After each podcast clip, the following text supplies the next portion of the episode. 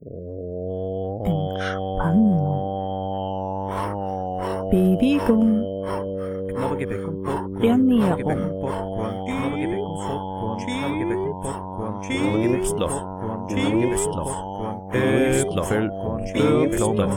Soletti, Soletti, Soletti, Soletti, Soletti, Soletti, Soletti, Soletti, Soletti, Soletti, Soletti, Soletti, Soletti, Soletti, Soletti, Soletti.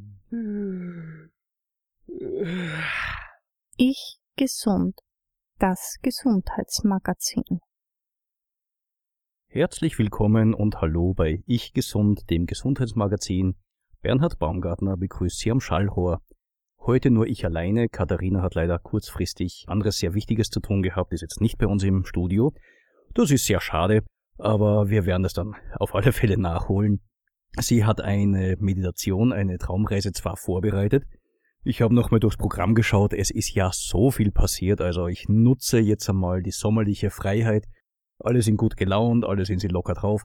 Da werden wir uns jetzt nicht so strikt an die Programmvorgaben, die wir uns selber machen, halten, sondern einfach mal ein bisschen flexibel in den Tag, in die Sendung hineinlegen. Und ja, ich schaue mir einfach an, ob es passt oder nicht. Und wenn es nicht passt, dann habe ich eine andere Musik mitgebracht, die ja auch ein bisschen was für uns tut. Äh, heute haben wir wieder, wie gesagt, viele spannende Themen. Derzeit sind in Salzburg ja die Festspiele. Da werde ich kurz bisschen mich drauf beziehen. Großes Gesundheitsthema derzeit natürlich Ebola. Man liest viel, man hört viel, meistens sind die Nachrichten sehr kurz, man kriegt viele Informationssplitter und das werde ich versuchen mal so ein bisschen zusammenzufügen und ähm, einen Eindruck zu geben, was sich da abspielt, äh, womit wir rechnen können und welche Gegenmaßnahmen auch ergriffen werden können. Ein ganz spannender Artikel ist vor kurzem noch rausgekommen. Äh, da geht es um Demenz und Vitamin D, Vitamin D-Spiegel im Serum, im Blut. Vor kurzem hatten wir ja eine entsprechende Sendung, die man auch nachhören kann im Archiv, das sage ich zum Schluss noch einmal, zum Thema Alzheimer aus Sicht der Betroffenen in dem Fall. Und eine neue Studie hat einen Zusammenhang zwischen Vitamin D und Demenz gefunden. Da gibt's einiges, was man auch in der Studie ein bisschen anmerken kann. Es gibt positive Effekte, aber auch ein paar Punkte, wo man sagen kann, Vorsicht mit der Interpretation. Und das möchte ich dann auch nutzen für den nächsten Punkt in der Sendung, und zwar möchte ich mich ein bisschen beschäftigen mit Statistiken und Studien richtig interpretieren. Also dem Moment, wo man als Wissenschaftler irgendwo hinkommt und eine Studie nennt, dann hat man sicherlich schon im Raum stehen, ha, traue keiner Studie, die du nicht selbst gefälscht hast. Ja, man muss gar keine Studie fälschen, man muss keine Statistik fälschen. Das geht einfach nur durch eine geschickte Art der Darstellung.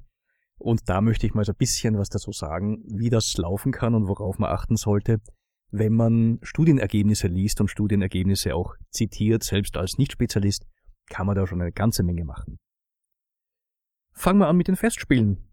Die äh, letzte Sendung hatten wir ja mit der wunderbaren Isabella Bogner-Bader. Das war eine ganz interessante Diskussion mit ihr, ähm, die uns sehr weit gebracht hat in vielen Feldern und Bereichen.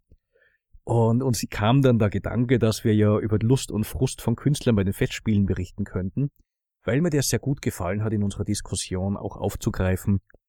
Wie ist das mit dem Wohlbefinden? Wenn ein Künstler im Rampenlicht steht, dann glaubt man natürlich, dem geht's gut, da ist alles bestens und der hat ja nichts mehr zu fürchten. Trauriges Gegenbeispiel natürlich heute die großen Schlagzeilen, dass selbst Komiker, dass Menschen, die im internationalen Rampenlicht stehen, dass ein Robbie Williams, Robin Williams, eine Depression hatte und so die aktuellen Nachrichten sich selbst umgebracht hat. Das ist also nicht so selbstverständlich, dass jemand, der im Rampenlicht steht, auch deswegen glücklich ist. Und uns interessiert natürlich der Beitrag des Glückes zum Wohlbefinden, zur persönlichen Gesundheit und wie es solche Menschen, die auch unter extremem Leistungsdruck stehen und ständig das Versagen vor Augen haben oder auch nicht vor Augen haben, das wollen wir von ihnen wissen, äh, wie die damit umgehen und mit der Situation zurechtkommen. Jedenfalls ist es für die Künstler eine riesen Herausforderung, mit solchen Belastungen umzugehen. Noch haben wir keinen Weg gefunden, da entsprechende Künstler vors Mikro zu bekommen. Vielleicht geht das in den nächsten Wochen. Also Daumen drücken, irgendwie schaffen wir das schon. Anknüpfungspunkt wäre natürlich der Don Giovanni, der äh, einerseits sehr gelobt worden ist, die Interpretation aber auch sehr kritisiert in der Luft zerrissen worden ist. Wäre ein guter Anknüpfungspunkt. Mal schauen, vielleicht gelingt uns da was. Damit ich aber nicht allzu viel rede, um ein Stückchen ganz untypischer Musik für uns Weil aber gerade die Festspiele laufen, hören wir mal in den Don Giovanni hinein. Mozart, Köchelverzeichnis 527, Lacidarem la mano. Lacidarem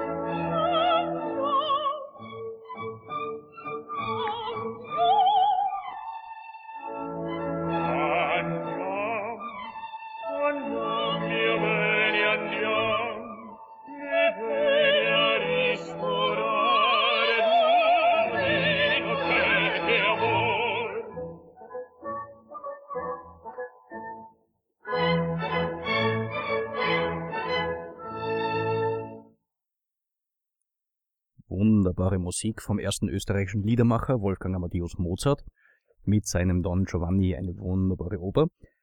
Da hört man auch schon raus, das ist so richtig entspannt, das ist schön, das ist festspielhaft. In Salzburg ist er momentan, laufen die Festspiele bis Ende des Monats. Und da haben wir viele auch Gäste bei uns, die auch, wollen wir ihnen sehr zugute halten, einiges an Geld in der Stadt lassen. So ganz billig ist das ja nicht. Nebenbei gibt's aber auch sehr viele freie Angebote, was sehr schön ist von einem Sponsor. Ähm, Audi bezahlt das, glaube das kann man da auch ruhig mal sagen, dass man gratis auf einem Großbildschirm sich die Opern anschauen kann und sich am Kapitelplatz hinsetzen, wenn man ein bisschen Glück hat mit dem Wetter, es regnet nicht. Ein wunderbares Erlebnis. Man muss halt rechtzeitig dort sein, wenn man dann die ganze Zeit sitzen möchte. Die Sitzplätze sind heiß begehrt. Und wenn man einen hat, ist es traumhaft. Für die, die die Karten zahlen, wer es nicht wissen sollte, die kosten also ein paar hundert Euro aufwärts für die Opernvorführungen, also für die großen Konzerte. Gibt auch billigere Angebote. Aber das sind halt die wirklichen Kracher. Der geht dorthin, um gesehen zu werden. Das ist natürlich schon ein tolles Gefühl. Wenn ich zu so einem Festival gehe, mit den Schönen und den Reichen, über den Teppich, oder bei uns vorm Festspielhaus über den roten Belag gehe und mich dort fotografieren lasse, da kann ich zeigen, ich kann das, ich kann mir das leisten. Sieht man auch bei den Selfies auf Facebook sehr schön, was da immer daherkommt. Und wir sehen in der Stadt auch viele schöne Kleider mit Damen drinnen, wunderbare Anzüge mit Herren drinnen. Die Festspiele sind etwas für die feine Gesellschaft und alle die, die dazugehören wollen. Arme Leute auf der anderen Seite, bei denen, wenn wir wieder zur Gesundheit zurückkehren, ist es ja so, sind meistens dicker und sterben früher. Tja, woher könnte das kommen? Natürlich vom geringeren Einkommen. Man kann das sehr schön assoziieren, je weniger die Leute haben, desto früher sterben sie, desto mehr Übergewicht haben sie, desto schlechter ernähren sie sich. Das wissen wir. Könnten wir überlegen, geben wir den Leuten doch einfach mal einen vernünftigen Lohn für das, was sie tun. Brauche ich eigentlich auch kein politischer Extremist zu sein, um einfach zu sehen, irgendwo hängt das ganz schön schief bei uns. Und wer soll eine Familie mit doch relativ wenig Geld ernähren können und das vernünftig? Ich kann den Leuten auch beibringen, sich vernünftig zu ernähren. Na, da wünsche ich mal viel Spaß, hat man probiert. Wenn man sich's trotzdem nicht leisten kann, bringt das wenig. Ein anderer Ansatzpunkt wäre natürlich die Erziehung. Und da, glaube ich, sind wir bei einem sehr spannenden Punkt angelangt. Denn ohne Änderung der Einstellung wird es den Menschen sehr schwer, einerseits mehr Geld zu verdienen, andererseits auch einen Wohlstand zu erhalten. Gibt es viele Beispiele dafür. Und bleiben wir bei uns im Land, wenn jemand im Lotto gewinnt, Millionen hat. Also ich weiß nicht, ob es überhaupt irgendjemanden gibt, der daraus ein bleibendes, einen bleibenden Wohlstand erwirtschaftet hat. Meistens wird auch das Geld erst einmal ordentlich ausgegeben. Großes Auto, großes Haus, große Reisen, Riesenpartys. Irgendwann ist das Geld aus und das war's. Ein Millionär, der zu Fall kommt, der weiß, wie er wieder Geld verdient. Jemand, der das nicht gelernt hat und zufällig zu Geld kommt, dem ist damit wahrscheinlich gar nicht so viel gedient, weil die Einstellung dieselbe bleibt. Also, da kann man auf alle Fälle ansetzen und das, was ja bei uns am meisten und am schnellsten reduziert wird, das sind die Gelder für gute Erziehung glaube ich, ist kein guter Weg. Apropos Weg war natürlich ein weiter Weg hierher von den Festspielen. Können wir zu den Festspielen zurück. Wir haben hier also Leute, die haben's geschafft, denen geht's gut, die haben Geld. Und ich werfe bei Diskussionen, wo es drum geht, naja, natürlich, die haben ja Geld, die sind gesünder, die können sich das Gute leisten. Sagt, die haben aber, denke ich, häufig auch eine andere Einstellung und mit dieser Einstellung kommen sie auch dorthin, wo sie sind. Das sollte man auch mit beachten. Ja, dann sitzen die da drinnen und hören sich Opern an und Konzerte. Gibt's eine schöne Studie aus Schweden, die glaube ich haben wir letztes Mal eh auch schon zitiert, brauchen wir nicht lang drüber reden, dass ähm, jemand, der sich öfters zu kulturellen Ereignissen begibt, also das kann Theater sein, das können Konzerte sein, äh, was auch immer, das spielt jetzt keine Rolle, Hauptsache man geht hin, dass die Leute sogar bessere Cholesterinwerte haben, na, Blutdruck sowieso, auch Zuckerwerte und auch das wird es nicht überraschen, die Cortisolwerte, ein schöner Ausdruck für den Stresslevel, den jemand hat. Da kann ich Cortisol im Serum messen oder auch im Speichel messen. Wenn die Werte sehr hoch sind, habe ich eine gestresste Person vor mir. Wenn die niedrig sind, kann ich davon ausgehen, da ist jemand mit sich eher im Reinen. Und diese Werte sinken. Das heißt, es hat tatsächlich das Besuchen von solchen Veranstaltungen gesundheitlich einen positiven Effekt. Nicht nur, weil es mal besser geht, sondern das wirkt sich auch körperlich aus. Dazu muss ich aber nicht zu teuren Konzerten gehen. Ich kann mich auch zu Hause hinstellen oder legen oder sitzen, wie es lieber ist, und einfach mal singen. Gibt's wunderbare Studien. Menschen, die im Chor singen, die haben ähnliche Effekte, die sind sogar noch größer. Leute, die im Chor singen, dieser Einklang mit anderen, das ist absolut gesundheitsförderlich. Das macht eine Verbindung. Hier werden Hirnregionen angeregt, die äh, für Entspannung, für Interaktion mit Menschen verantwortlich sind. Gemeinsam musizieren ist auch gut, singen scheint hier einen besonders guten äh, Effekt zu haben.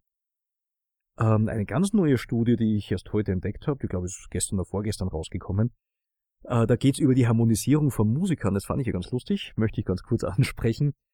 Die haben zwei Musiker oder auch Nichtmusiker gemeinsam an ein Klavier gesetzt und haben sie ein Stück spielen lassen. Also Leute, die also halbwegs eine Ahnung haben. Dann haben sie gemessen, wie funktioniert es, mal ist der eine bisschen schneller, mal der andere langsamer, ist das zufällig oder entstehender Muster? Tatsächlich ist es so, dass hier sogar individuelle Muster entstehen. Und wenn an einer Stelle der eine warten muss, dann wird später beim Stück, wo eine Wiederholung ist, ein ähnliches Muster wieder auftreten. Fand ich ganz spannend. Also man kann hier auch über die Musik bestimmte Verhaltensmuster beeinflussen, was wiederum sehr spannend ist, wenn es zum Beispiel zur Behandlung von bestimmten Erkrankungen, Demenzerkrankungen oder äh, anderen seelischen Erkrankungen ähm, dass man hier quasi auch mit Musik ansetzen kann. Und da gibt's auch sehr interessante Ansätze, die ich heute nicht besprechen will. Denke, das ist wert, dass man da mal sich sehr eigens damit sehr intensiv beschäftigt. Apropos Musik und Singen. Letztes Wochenende war ich in Gastein auf dem internationalen Landeslager der Salzburger Pfadfinder. Als ehemaliger und langjähriger Pfadfinder natürlich ein Pflichttermin. Wurde auch eingeladen, um beim Programm für die ganz Kleinen, für die Biber und Wichtelwölflinge mit dabei sein. Ja, sie haben einen Hofnarren gebraucht und da, muss da, braucht man so einen Kasperl. Haben mich da reingeholt, waren der Meinung, ich sei der Richtige. Also mir hat's viel Spaß gemacht, ich glaube den Kindern auch. Das war ein wunderbarer Tag. Und dann hat man mich auch noch herangezogen, um Gitarre zu spielen. Bei einer Feier, bei einer Besinnung. Und dort war der Chor der Obernurfer Pfadfinder mit dabei. Das waren ein paar Mädels, die da gesungen haben. Das war wunderschön und ergreifend. Und bei einer Morgenandacht waren immerhin über 600 Personen, die dort freiwillig mitgemacht haben. Finde ich auch sehr bemerkenswert. War ein sehr schönes ähm, Erlebnis. Ein Stück, das wir dort gesungen haben, beziehungsweise die Oberndorferinnen gesungen haben, ich habe nur dazu geklampft, das war von den Sehern Wützwasser und das möchte ich jetzt spielen.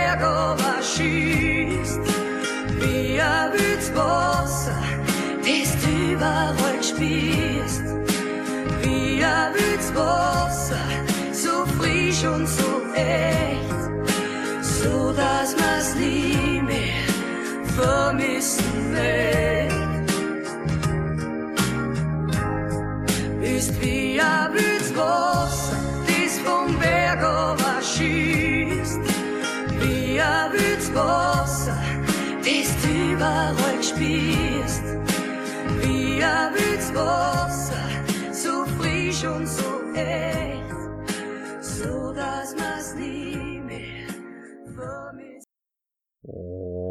Entspannen. Bewegung. Ernährung. Obstloch. Obstloch. Obstloch.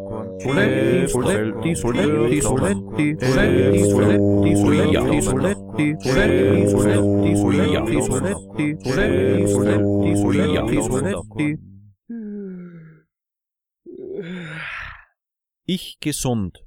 Das Gesundheitsmagazin. Ja, Hallöchen zurück. Ein wunderschönes Lied, kann man sich richtig rein, schön reindenken.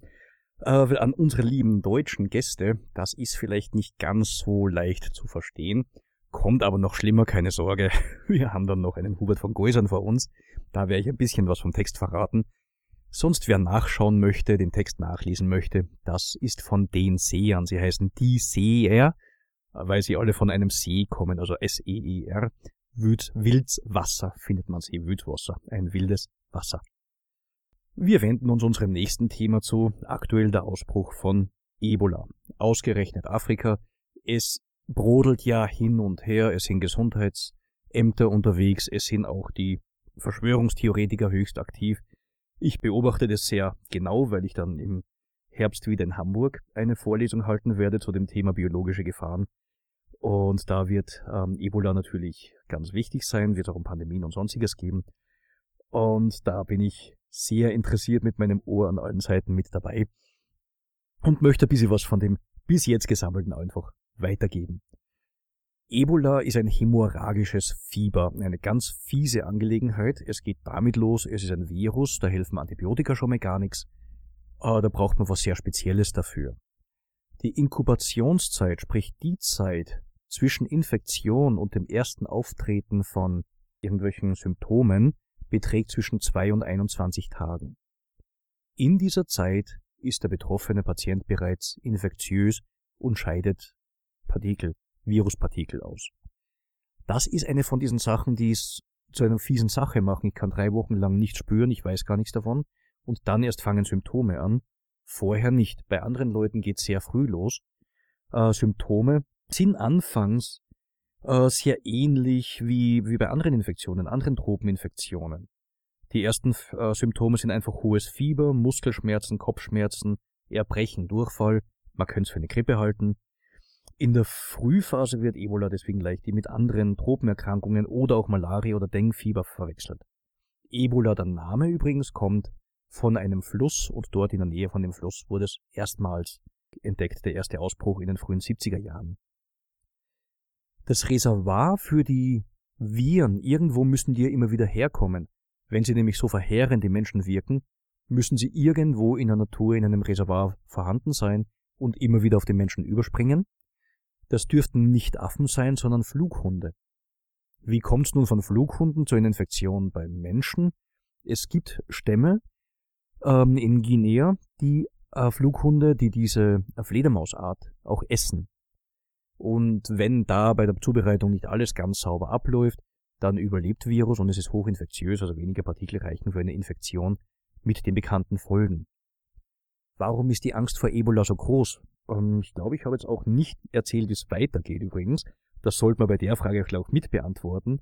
Nämlich, was passiert nach der Frühphase, nach dem erhöhten Fieber und Muskelschmerzen und Kopfschmerzen? Es kommt vor allem zu Blutungen, zu inneren und äußeren Blutungen. Daher der Name hämorrhagisch. Da fließt das Blut, es kommt aus den Ohren raus, aus dem Mund raus, aus der Nase raus, zum Teil auch aus den Augenhöhlen. Und im Folge dessen kommt es auch zum Versagen verschiedener Organe. Circa 90 Prozent der Befallenen sterben an Ebola. Derzeit gibt es keine Behandlung dafür. Man kann nur die Symptome an sich behandeln. Was die Sache jetzt wiederum schwierig macht. Jetzt sind Ärzte in einem Gebiet, wo die Leute ja eh schon der westlichen, ähm, all dem, was wir so quasi aufführen, ein bisschen äh, kritisch gegenüberstehen, die ganz gerne ihre Stammeskultur behalten wollen. Und jetzt kommen äh, diese Leute daher, in Folien gefüllt, in Anzüge gehüllt, äh, mit Spritzen. Und das ist ja auch nicht gänzlich angenehm und nutzen im Endeffekt, die Person stirbt doch. Da hat die WHO, die Weltgesundheitsorganisation, ist dabei, neue Ansätze ähm, zu überlegen und auszuprobieren, anders auf die Menschen hinzugehen und nicht quasi einer Nadel zu folgen, um sie in irgendeinen freigelegten Hintern zu stoßen. Therapie gegen Ebola leider noch keine. Ausbruch in Westafrika. Warum ist es auch so schwer dort, äh, das in den Griff zu kriegen? Das liegt vor allem an der Kultur. Ebola wird nicht durch Luft oder Trinkwasser äh, übertragen. Solche Viren sind oft auch ziemliche Weicheier und sind leicht eigentlich zur Strecke zu kriegen. Ebola wird durch den Kontakt mit Körperflüssigkeiten übertragen. Und ja, das geht jetzt bei jeder Körperflüssigkeit, also von Schweiß angefangen, Speichel, Blut natürlich, Sperma, Vaginalflüssigkeit, all das ist möglich, also von Berührungen bis zu sexuellen Kontakten, das ganze Programm. Jetzt haben die da unten leider eine Eigenheit, und zwar umarmen sie die Toten. Da ist natürlich die Infektionsgefahr riesengroß. Ihnen das abzugewöhnen, ist natürlich ganz schwierig. Und die Leichen einfach wegzunehmen, geht auch nicht. Momentan ist die Gegentendenz, dass nämlich die Ebola-Fälle versteckt werden, damit man sich da keine Blöße gibt. Und da kommt es dann erst recht wieder zu Infektionen. Eine vertragte Sache. Ebola, die Übertragung passiert durch direkten Kontakt mit einer Person. Die nächste Frage muss natürlich gleich sein. Über 1000 Leute bereits an Ebola gestorben. Wir haben eine äh, Epidemie, kann eine Pandemie draus werden. Pandemie heißt eine hohe Infektivität, Infektiosität in zwei verschiedenen räumlich getrennten Orten. Haben wir noch nicht. Wir sind also in Afrika relativ gut umgrenzt, im zentralen Teil. Und wenn es nach Europa oder Amerika umspringen würde, hätten wir eine Pandemie. Ist relativ unwahrscheinlich aufgrund unserer hygienischen Maßnahmen, die wir haben. Es gibt überall diverse Institute, in Hamburg zum Beispiel das Bernhard-Nocht-Institut, die hier sehr klare Richtlinien vorgegeben haben. Robert-Koch-Institut in Österreich AGES, das Bundesministerium für Gesundheit, die hier mit sehr klaren Plänen vorgehen. Wenn man den Patienten nicht berührt, hat man auch quasi kein existentes Infektionsrisiko. Von daher braucht sich auch ein Mitteleuropäer, braucht sich ein Amerikaner, ein Asiate auch nicht vor Ebola zu fürchten. Selbst wenn bei uns jemand einreist, der eine Infektion hat, der kommt sofort in Quarantäne, wird sofort weggepackt. Also dass es bei uns zu einem Ausbruch kommt, ist im höchsten Maße unwahrscheinlich. Die Diagnostik ist relativ gut zu machen. Man kann also im Elektronenmikroskop nachschauen. Ich sage das mit der Diagnostik aus folgendem Grund. Das sage ich gleich von vornherein dazu. Ich habe da einen Bericht gelesen, sogar von einem Arzt. Das fand ich ja ganz lustig. Sagt, das ist überhaupt nicht Ebola. Die wollen uns vollkommen Das ist in Wahrheit die Pocken. Die haben wir gar nicht im Griff, sondern die kommen jetzt wieder hoch. Die sind nur zu blöd, das zu erkennen. Das Wort blöd stand dort nicht, aber etwas ähnliches, wenig schmeichelhaftes es gibt die Methoden, wir haben das, also ich nicht, aber wir wissenschaftlich Treibenden und die diagnostisch Tätigen, es gibt diese Methoden also schon sehr klar feststellen, worum es geht. Unter anderem, indem man das Erbgut von dem Virus analysiert und feststellt, das ist eben kein Pockenvirus, sondern ist ein Ebola-Virus. Also mit solchen Sachen braucht man gar nicht daherkommen, das ist einfach Mumpitz. Das ist Blödsinn. Es gibt Nachweismethoden, die das wunderbar nachweisen. Weil wir gerade bei Finanzen sind, noch bitte um eineinhalb Minuten Aufmerksamkeit, dann gibt's wieder Musik. Könnt's bisschen entspannen. Warum gibt's nun keine Impfung? Große Frage, großes Thema. Einerseits ist ja Pharma, hat den Ruf immer dran zu sein, wo es viel Geld zu verdienen gibt. Gut, da gibt's jetzt natürlich wenig Geld zu verdienen. Arme Länder, die kein Geld selber investieren können, die auch nichts zahlen können, wenn's von außen kommt. Und bis jetzt gab's auch noch keinen so großen Ausbruch, aber die ganzen Sachen Ebola, Dengue-Fieber und so weiter, da gibt's ja noch verschiedene weitere Erkrankungen. Das weiß man schon sehr genau, äh, dass es hier ein hohes Gefahrenpotenzial ist. Eine Impfung zu entwickeln ist gar nicht so trivial. Darüber spreche ich dann ein bisschen nach der nächsten Musik, äh, wie das funktioniert und was für ähm, Möglichkeiten es gibt. Also eine Impfung zu entwickeln, rechnet man mal locker mit ein paar hundert Millionen, wenn nicht eine Milliarde Euro und mehr. Und das muss auch jemand investieren. Irgendwer muss es zahlen. Das hilft ja nichts. Leute, die diese Entwicklung machen, wollen auch ihre Familien ernähren können. Das ist, wie wir arbeiten. Für mich klingt das eher so, als wenn wir es wirklich ernst meinen, diese Leute unterstützen wollen, unsere Medizin zur Verfügung stellen, dann müssen wir global umdenken. Dann geht's nicht darum, Firmen vorzuschreiben, pass auf, du verzichtest jetzt auf dein Einkommen, du investierst da jetzt Geld und na, du kriegst nicht viel dafür zurück, aber das musst du machen, es ist moralisch richtig. Da muss ich selbst auch dazu stehen. Das heißt, dass wir als Gesellschaft hier dann eine Herausforderung haben, vielleicht auch wirklich einen Auftrag haben, Modelle zu entwickeln, wie wir zusammenleben wollen, um hier anzusetzen. Diese Firmen leben vom Gewinn, wir alle leben von dem Gewinn, den wir erwirtschaften. Es ist schwierig, manchen Leuten spezifisch zu verbieten, mit etwas Gewinn zu machen. Da passt jetzt zur Erholung ein Lied von Hubert von Geusern ganz wunderbar dazu, sein letzter Hit. Äh, heißt Brenner tut's gut. Brennen würde es gut. Den Refrain, den trage ich jetzt einmal vor, äh, damit man dann noch weiß, worum es geht. Also im Dialekt heißt er, jeder weiß, dass er Geld nicht auf der Wiesen wächst und essen kann man's auch nicht, aber brennen tut's gut. Aber horzen da man Warzen und die Ruben und dann Kuckerhutz und wenn man langsam weiterhorzen, brennt da Hurt. Also, was heißt das? Jeder weiß, dass das Geld nicht auf der Wiese wächst und essen kann man es auch nicht, aber es würde gut brennen. Aber verheizen tun wir den Weizen und die Rüben und den Mais, auf österreichisch ja Kukuruz, also den Mais. Und wenn wir weiter, lange weiter so heizen, dann brennt irgendwann der Hut. Ja, brennt der Hut, glaube ich, braucht man nicht übersetzen. Auf geht's, Hubert von Gäusern, brennen tut's gut. Thank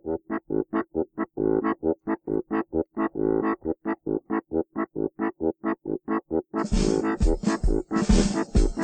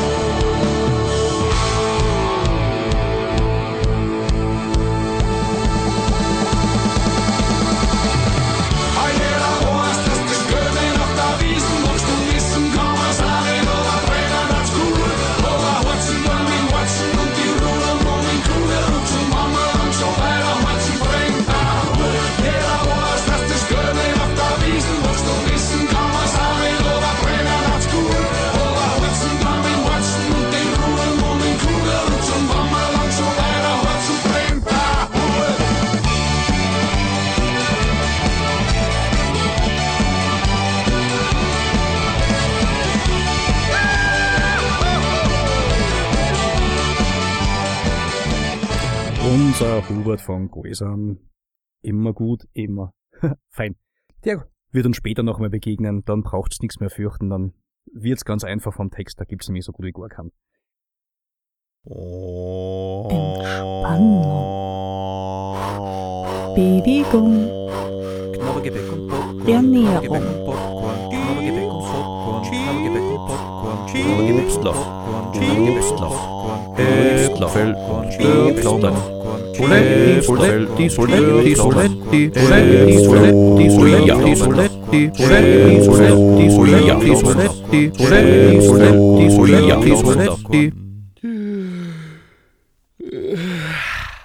Ich gesund, das Gesundheitsmagazin.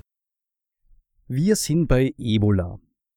Das große Problem Impfung für euch gibt es eine Impfung, da gibt es keine. Warum? Punkt 1 ist es furchtbar teuer. Plus, es gibt mindestens fünf verschiedene Ebola-Stämme und ich muss schon ungefähr wissen, wogegen impfe ich. Wenig Sinn hat's, quer durch alles Mögliche zu impfen, dann bringe ich das Immunsystem durcheinander und es tut gar nichts mehr richtig. Also da muss man schon so ein bisschen eine Ahnung haben, was man nun wirklich, wo die Impfung hingehen soll. Aktuell die Behandlung, die es gibt, die die Amerikaner bekommen haben, die infiziert waren, das ist eine Passivimpfung. Die Aktivimpfung ist, dass ich das Immunsystem vor dem Erstkontakt äh, sensibilisiere. Das Immunsystem ist dann in der Lage, Antikörper zu bilden. Diese Antikörper können den Keim, wenn er eindringt, dann sofort bekämpfen. Passivimpfung heißt, ich spritze oder gebe Antikörper, die den Keim dann schon bekämpfen, bevor mein Immunsystem irgendwie größer anspringt. Das, was man entwickelt hat, ist so eine passive Impfung. Und zwar eine Zusammenarbeit, da können wir Ösis heute wieder ein bisschen stolz sein, übrigens wie auch die Musik heute nur aus Österreich kommt. Das war eine Zusammenarbeit zwischen einem amerikanischen Labor und der Bodenkunde in Wien. Ähm, die Amerikaner haben diese Antikörper entwickelt. Die haben Mäuse, weiß ich jetzt nicht, Ebola gespritzt oder diese Oberflächen, äh, Substanzen, Oberflächen, Antigene gespritzt.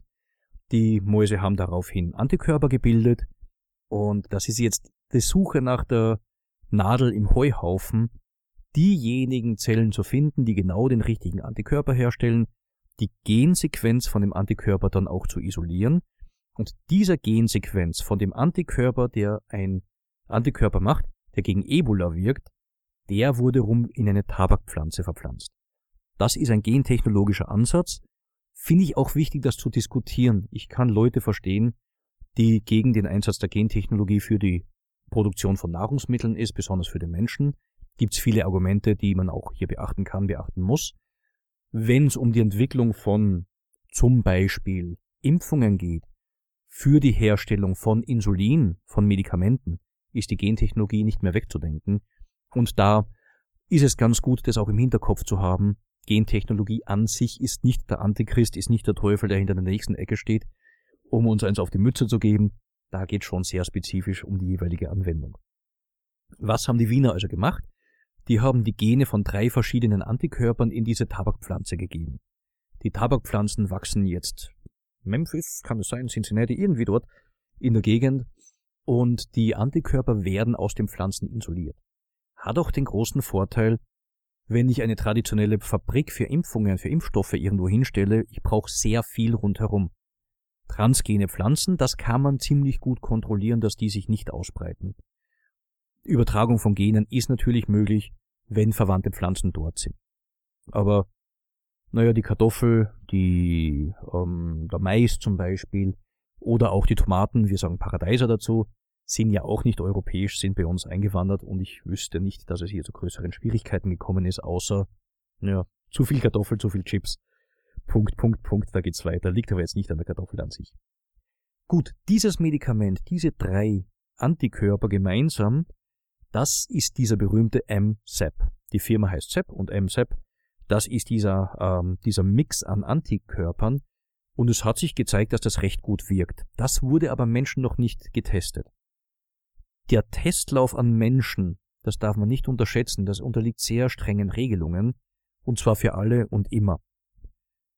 Da muss getestet werden, welche Dosis braucht man, ist die überhaupt verträglich, wenn ich die mindestverträgliche Menge oder die höchstverträgliche Menge verwende, habe ich einen Effekt, habe ich keinen Effekt.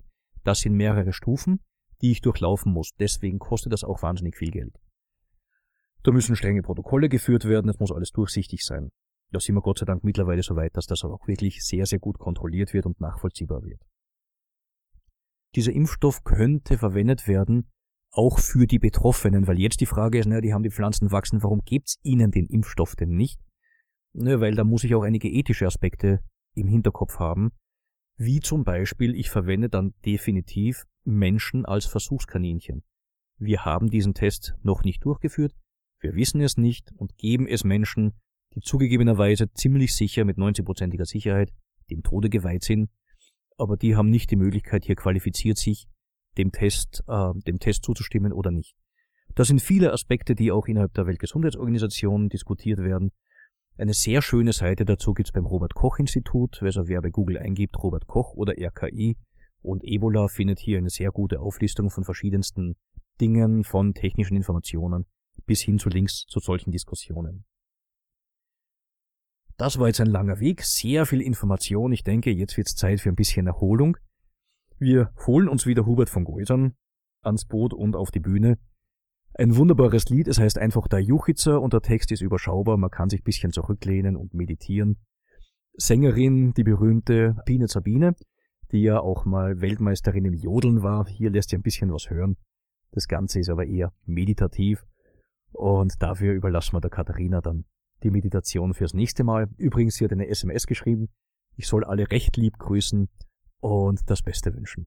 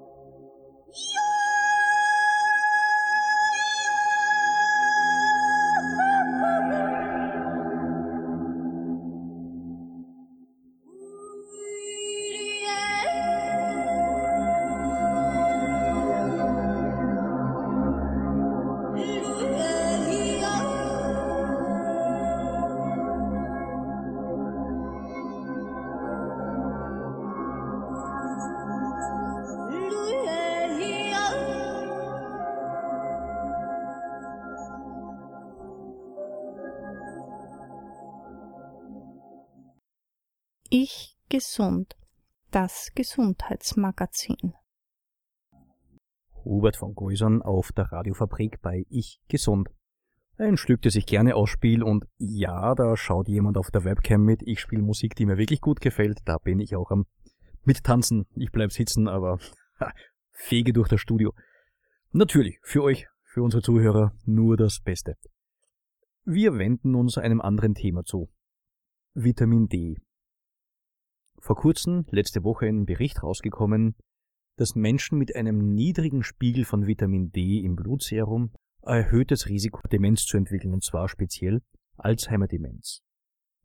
Was ist Vitamin D? Das ist eigentlich gar kein richtiges Vitamin, weil es nämlich im Körper selbst gebildet wird und zum Teil mit der Nahrung aufgenommen wird. Vitamine an sich sind ja Substanzen, die essentiell sind, sprich wir können sie nicht selber herstellen und deswegen müssen wir sie aufnehmen. Ganz wichtig, Vitamin D fällt eben nicht mit rein, weil wir können es selbst bilden, wenn wir rausgehen, in die Sonne gehen, um dort Sonnenstrahlen auf unsere Haut zu lassen. Zwei Aspekte sind immer wichtig. Wir Nordländer bilden im Winter kein bis fast gar kein Vitamin D. Wir müssen davon leben, was wir im Sommer produziert haben, das wird in der Leber gespeichert oder wir supplementieren. Da gehen die Meinungen sehr stark hin und her, was ist jetzt sinnvoll und was ist nicht sinnvoll.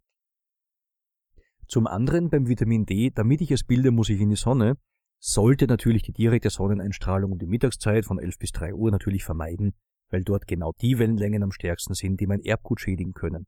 Das hatten wir in der Diskussion auch schon in einer unserer Sendungen, was den Sonnenbrand betrifft. Das war unsere Sommersendung, die man dann auch gerne nachhören kann. In vitro, also im Experiment, stimuliert Vitamin D die Beseitigung der Amyloid-Plaques. Das ist genau die Sache. Proteinablagerungen entstehen die Amyloide und die verursachen die Nervenschädigungen. Und diese Plaques werden beseitigt, wenn Makrophagen, wenn Fresszellen diese Plaques auffuttern und dazu kann Vitamin D sie stimulieren.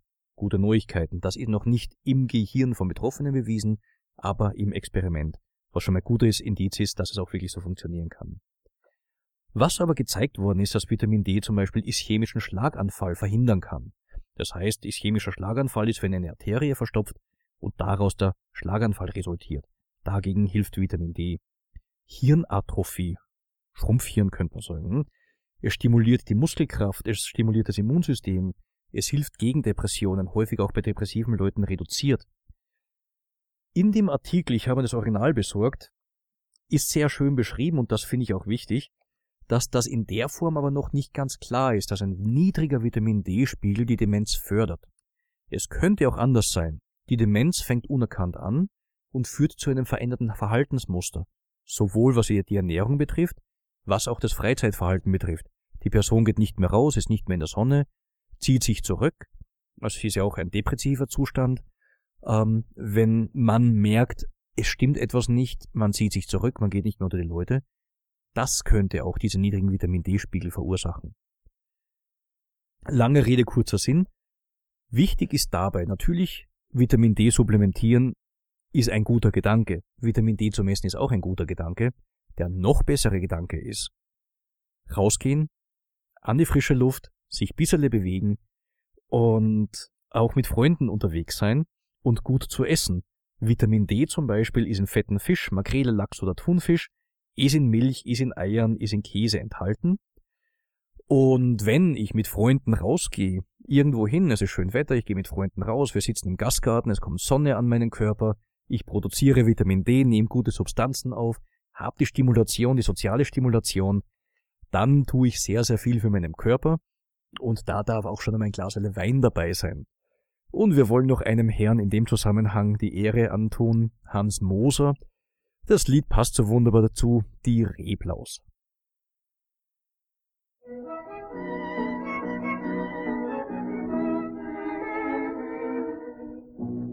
Ich weiß nicht, was das ist. Ich trinke so gern ein Flascherl Wein. Da muss glaub kein besonderer Anlass oder ein Sonntag sein. Ich sitze oft stundenlang allein auf einem Fleckerl, in einem Weinlokal, in einem stillen Bäckerl. An anderen Menschen wäre das vielleicht zu dumm. Doch ich bin selig dort und Ich weiß warum. Ich muss in früheren Leben keine Reblaus gewesen sein. Ja, sonst wäre die Sehnsucht nicht so groß nach einem Wein. Drum tu den Wein ich auch nicht trinken, sondern beißen. Ich hab den roten grad so gern als wie den weißen. Und schwören könnt ich, dass ich eine Reblaus gewesen bin. Ich weiß bestimmt, ich hab gehabt in einem Weingarten bei Wien. Drum hab den Komputzkirchner ich so vom Herzen gern. Und wann ich stirb, möchte ich ein Reblaus wieder werden.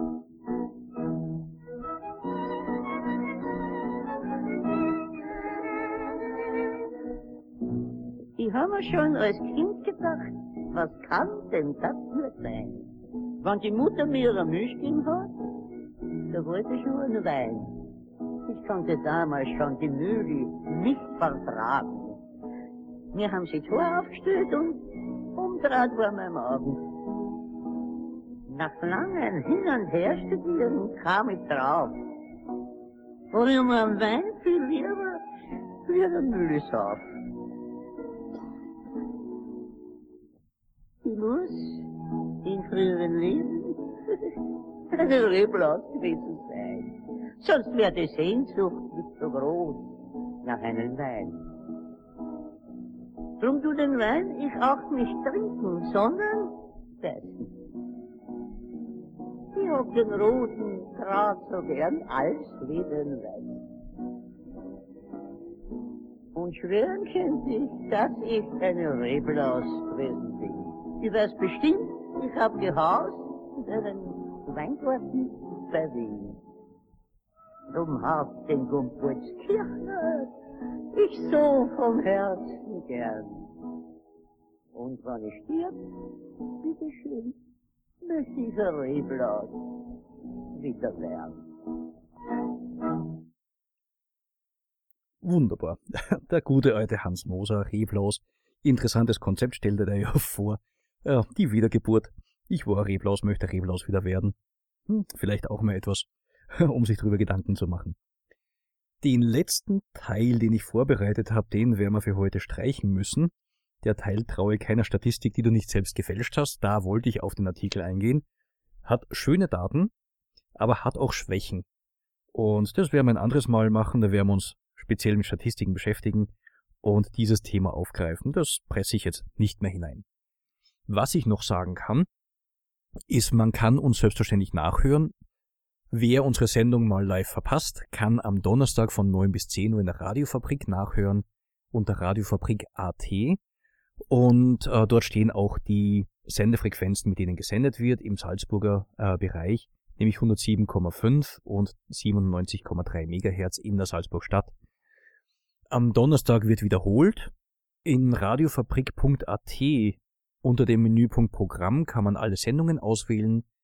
Dort ich gesund und kann uns Feedback hinterlassen. Man kann uns auch liken, wie auf Facebook. Da freuen wir uns. Wir nähern uns 300 Likes. Vielen Dank. Und da kann man auch Feedback abgeben, worüber uns wir sehr freuen. Die nächste Sendung ist dann in zwei Wochen am Mittwoch. Ähm, die werden wir wieder gemeinsam machen. Wir werden in Berlin zwar ein Seminar halten, aber wir werden die Sendung aufzeichnen. Da ist die Katharina wieder mit dabei. Ich wünsche von hier aus alles Liebe, schönes, äh, schönen Tag noch, schönen Abend, schönes Wochenende und bis zum nächsten Mal. Bleiben Sie gesund. Entspannung. Bewegung, Ernährung,